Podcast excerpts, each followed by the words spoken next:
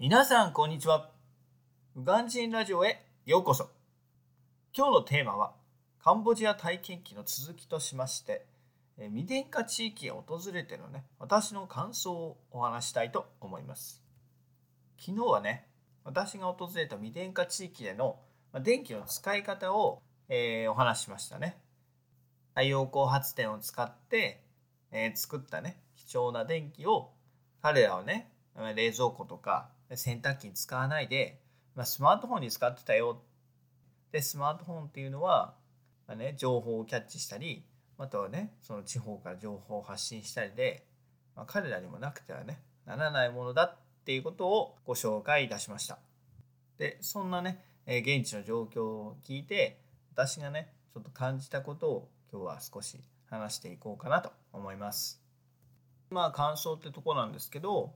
もしかしたら皆さんもね同じ感想を抱いてくれたかなって思わなくもないんですけれども、まあ、やっぱりこの体験をしてね私はちょっと考えさせられましたよね。日本ではね、えスイッチを押せば、ま電気がね何不自由なく使えてでそれが当たり前になっている。でそんな何気ない生活なんですけれどもまだまだね世界では当たり前ではないところがたくさんあるんだよっていうことにすごくショックを受けました。でもちろんね、え日本だけじゃなくて、ま、私がいたねエジプトのカイロでもね、えー、電気はね自由に使うことができました。もちろんねその電気の品質であったりとか、まあ、停電回数なんかはね日本に遠くは及ばないですけれどもエジプトでさえ電気は普通に使えて、え夜は電気をつけてね、えー、涼しいところでみんなでお酒を飲んだりできるわけですよね。えー、日本はね、まあ、ほんの少しでもね断水とか停電があったらもうすぐに文句が出るじゃないですか。で常に供給されていることが当たり前なわけですよね。でも一歩外に出れば全然そんなことはないんだよっていうことですよね。この体験をして思うのはもしでもしできたならもっと若い時にね体験できたらなってすごく感じましたそうすればねあのこの日本での当たり前の生活に対するありがたみがね実感することができて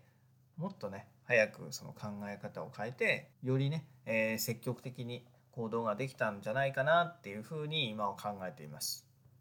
まあ、とは言ってもねまあそんなこと言っても過去にはねどう頑張っても戻れないので、まあ、今はねその時の経験をもとにまあ、日々ねその電気だったり水道だったりっていう、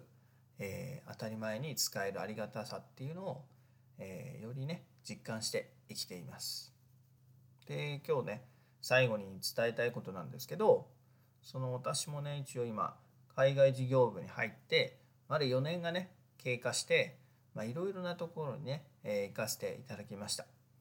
でそのどこへ行ってもやっぱり日本より優れている国っていうのは存在しないんですよね。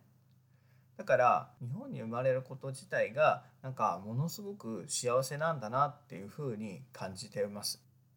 まあこういうのはちょっとおこがましいかもしれないですけど皆さんもね、えー、日本に生まれたっていう幸せをね実感しながら今日もね来ていったらなっていうふうに思います。だこれからもねこのカンボジアとかエジプトとか紹介してますけれどももっと行ったとこあるのでそういうところでの生活を紹介していけたらなと思います。それではまた明日。バイバイ。Have a lovely evening.